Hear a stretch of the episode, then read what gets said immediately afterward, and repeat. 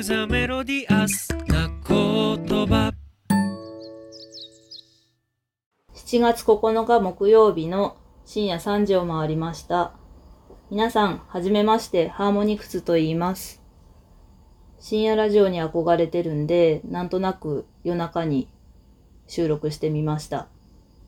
ここは大阪市の南側の方にある、あの、有名なグリコ看板のある道頓堀の近くからお送りしています。子供の頃から私はラジオが好きで、小学生の頃とかはカセットをテープに録音するエアチェックをしたり、高校生の頃とかは毎日一生懸命ファックスを書いてメッセージとリクエストを送ってました。で、今でもいつもラジオ聞いてるんですけど、自分が喋るってなると急にちょっとどうしようと思ってしまって、緊張するから原稿とか作った方がいいんかなとか思ったんですけど、やっぱりやめて自分で出てくる言葉で喋っていきたいなと思います。よろしくお願いします。で、さっきラジオが好きって言ったんですけど、ラジオのいいところって、距離とか存在とかも遠いのに、近くに感じられることだったり、声のトーンとかスピードとか、なんか話し方とかで、リアルでタイムリーにその人っぽさがわかるとか、熱量が伝わってくるとかが面白いなっていつも思ってます。で、えーっと、今日は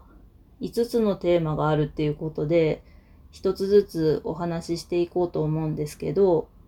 まず一つ目が、住んでいる街のことっていうことで、今、私は大阪市に住んでいます。で、関西弁じゃないなって思われてると思うんですけど、大学を卒業して就職で実家がある富山県から大阪に出てきました。で、2009年から大阪に住んでるんで、えっと、今、2020年なんで、11年目になります。すごい。ちょっと、数えるとびっくりなんですけど、初めはどうしても大阪に住みたかったわけじゃなくて、富山県っていう子供心としては何にもない山に囲まれて閉鎖的に思えてた場所から、どうしても都会に出てみたくて、東京と大阪で就職活動して、縁があったのが今の大阪の会社でした。だからなんか大阪っていうとお笑いとかたこ焼きとかヒョウ柄のおばちゃんとかなんか関西弁がコテコテとか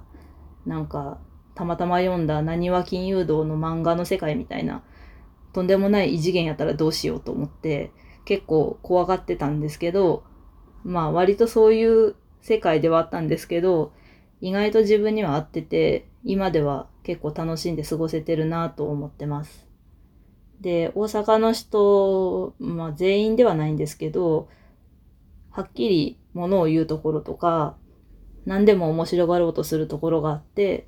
私はそれで結構割とコミュニケーションが取りやすくていいなと思ってます。あと、駅でうっかり転んでしまったりとかした時も、近くにいたみんなに一斉に突っ込みっていうか、声かけられたりとか、昨日もスーパーで見切り品のバナナがまだいけるかどうか眺めてたんですけど、知らないおばちゃんになんかこんないっぱい一気に食べれんみたいなことを話しかけられて、でもジュースにしたら美味しいですよとかちょっと話したりして、結構日常的に初対面の人とコミュニケーション多めなような街な気がします。あと、おまけとかしてもらえるんかな本当にと思ってたんで、植木市に行った時にちょっと負けてもらえるようにチャレンジしたら、本当になんか別品だから負けてあげるとか、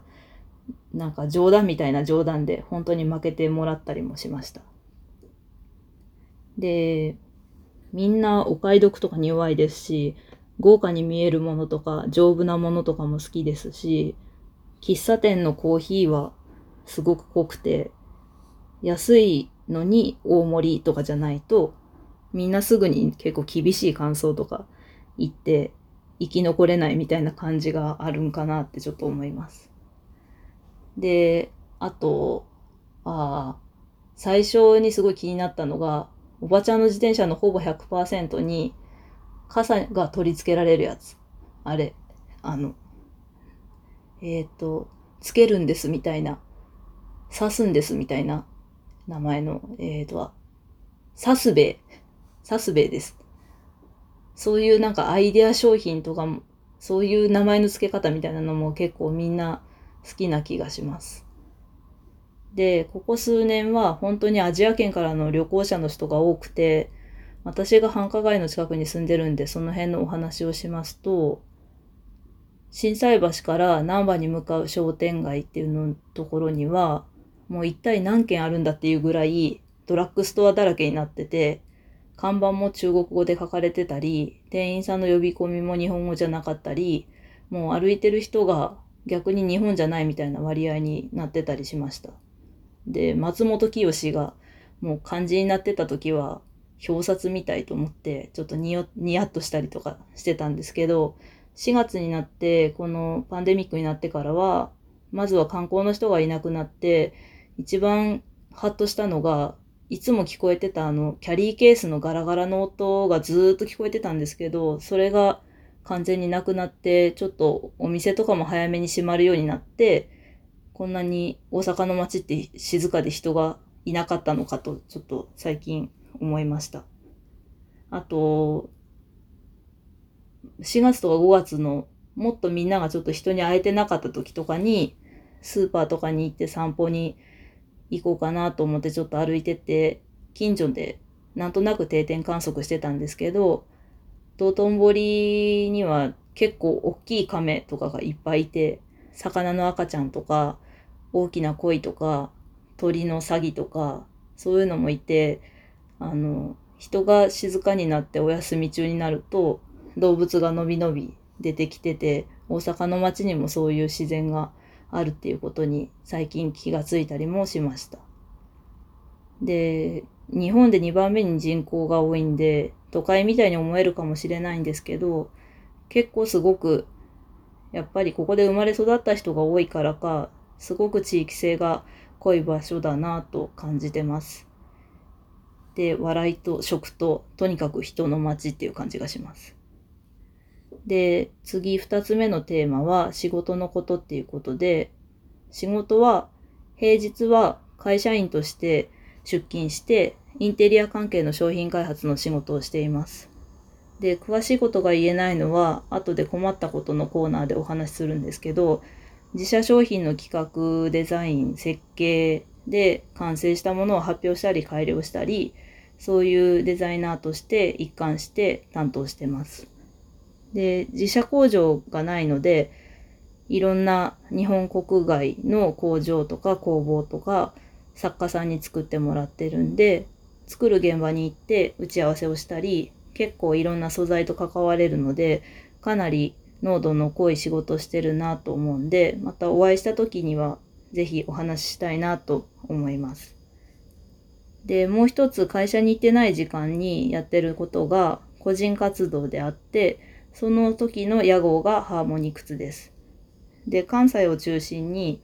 個人店やってる人とか、旗揚げしたばかりの作家さんとか、何か活動している人が自分で作ることができないデザイン作業が必要なものとか、そういうののディレクションとか、イベントのお手伝いとかもしてます。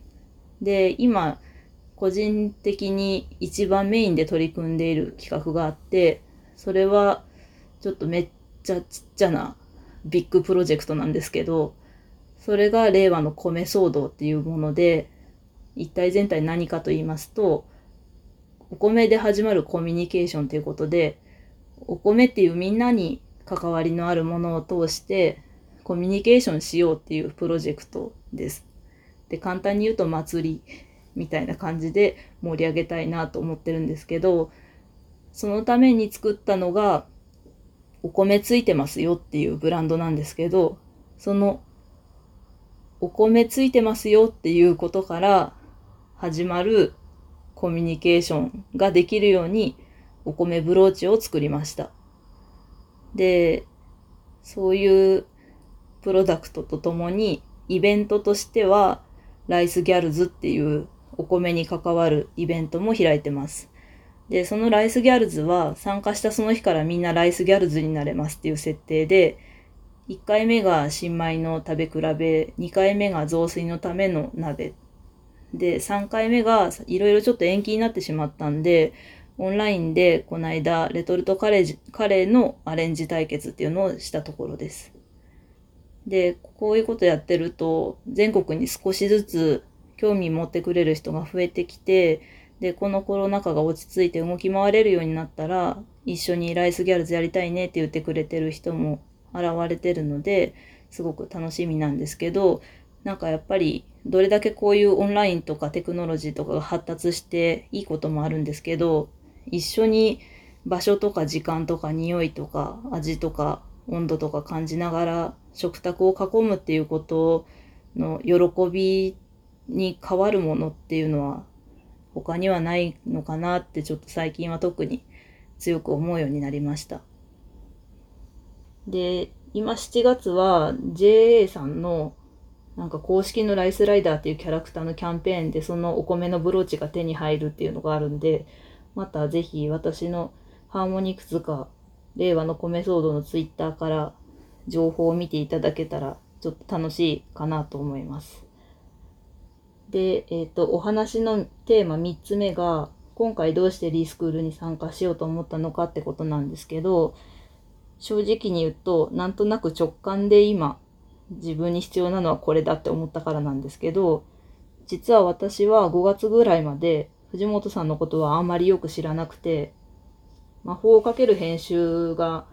発売した時に、スタンダードブックスターっていう大阪でとても面白いいい本屋さんがあるんですけど、そこにいつも通ってて、で、そこで本が平積みにされてたんですけど、やけに光って見えて、それで買って満足して、そのままになってたのを、なんかなぜかこの今、今こそ呼んでるみたいな感じに部屋で思って、家にこもってた5月のある日に半日で一気読みしたのがきっかけです。で、なんかうおーってなって、これまで編集って言ったら、本とか雑誌とかのもののイメージだったのがちょっと変わって、私が今やってることにもすでに編集の要素があるなと思ったし、もしかしたら今後編集って言っていいことなのかもしれないとか思ってたら、ちょうどリスクール始めるっていうのを見つけて、そのままうおーってなって申し込みました。で、リスも可愛いですし、わかりやすくて楽しくて読みやすいなって思った本を書かれてる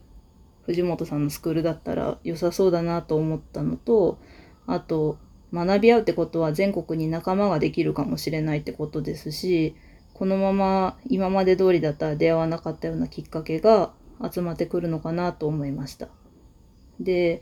今こんな感じになって生きることとかについて今までにないぐらいシンプルに向き合うことになってなんか別のやり方とか新しいことをやってみたいっていうふうに思ってた時なので余計に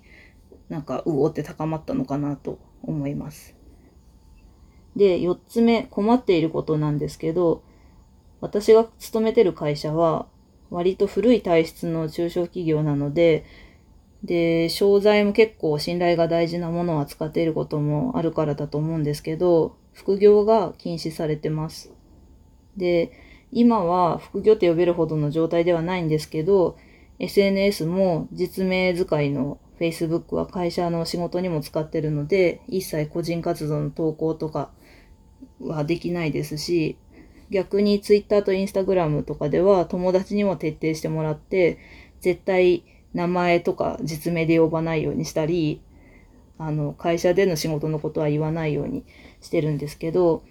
イベントに来た人だけは素顔に会えるっていう設定で、今は、あの、お面をつけて、覆面で、あの、写真に写るときは写ってます。で、屋号を決めてお面をつけてからはだいぶ動きやすくなったんですけど、最近結構活動の幅が広がってきて、もしこれだけを全力でやったらどうなるんかなとか、なんかもしかしてもっと広がる可能性を止めてるんかなとか、自分に勇気がないだけなのかとかちょっと思うこともあります。でも、会社での商品開発の仕事っていうのが自分の生活のためだけじゃなくて、それだけ資金力とか販路もある中でできることなので、私が商品を企画してデザインして産地とか職人さんに関わる人生としては、とっても大切なことが達成できてるんで欲張りなんですけど今はどっちも100%ででも会社はフルタイムで行かないと終わらない量のことやってますしスケジュールがみちみちになってきてだんだんうんうんって思うことも増えてきました。でそんなこんなで苦手なことはちょっと貧血になったり風邪ひくまで頑張ってしまう鈍感なところがあるっていうことでこんな状況なので今は本当に気をつけてよく寝るようにしています。で最後のテーマがみんなに伝えたいことなんですけど伝えたいこと。えっと最初に富山出身と言いましたけど私は富山県高岡市っていう鋳物の町で生まれました。で、実家もその制作に関わることで生活してますし、今はもういませんけど、祖父も高岡の鋳物に関わる仕事をしてました。で、今は物を売る人も作る人も、その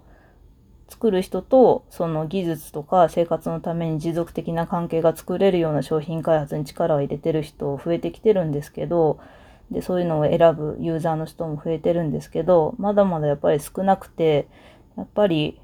なくなっていく技術とかなんか生活できなくて廃業する人も結構いっぱいあります。で時間とともにそういうふうに変化することっていうのは悪いことではないですし助けたいとか残したいとかヒーローみたいなそんなことともちょっと違うんですけどこれは多分生まれ育った環境で小さい時から作家として生きる親が話してることとか作っている姿を見て育ったからだと思うんですけどなんか言い方がちょっときついかもですけど生粋のなんかものづくりなめんな精神みたいなのがあってそこは多分人より強く持ってるような気がします。で、偶然にも今の仕事ではそういう全国の現場と関わって仕事をすることができてて、そういう作る人、売る人、使う人っていうのの流れが作りやすい現場にいるんで、余計にそういうことを知ることになりましたし、こういう思いとか、なんかできることをまた別の場所とか会社以外のことにも活かせたらいいなって思ったりもしてます。で、デザイナーって今のところ職業では言ってるんですけど、なんか都会的でシュッとしたかっこいいイメージとかとちょっと違って、そういう仕事をするとしても、近所にある町の花屋さんみたいな距離にいる人でいたいなって思ってて、で、それをこれまで自分がやってきたこととか、これから身につけることとかで、いろんな人と関わりながら楽しく良くしていけたらあ暮らしを良くしていけたらいいなと思ってます。で、あとこれは趣味のことなんですけど、人のお祝いに卓上の小さなくす玉作るのが好きなんで、作るたびにクオリティは上がってるとは思うんですけど、なんか未だにうまいことパカってできてないので、誰か詳しい人いたら教えてもらえたら嬉しいです。最後になりましたけど、貴重なお時間をいただいてありがとうございました。えっ、と、それでは何かメッセージとか質問いただけたら2回目を取って答えてみようと思うので、ぜひお待ちしてます。えっ、と、それでは今日のお休み BGM はトム・ウェイツのクロージングタイムを流しながらお休みの時間にしようと思います。ではまたお会いしましょう。ハーモニクスでした。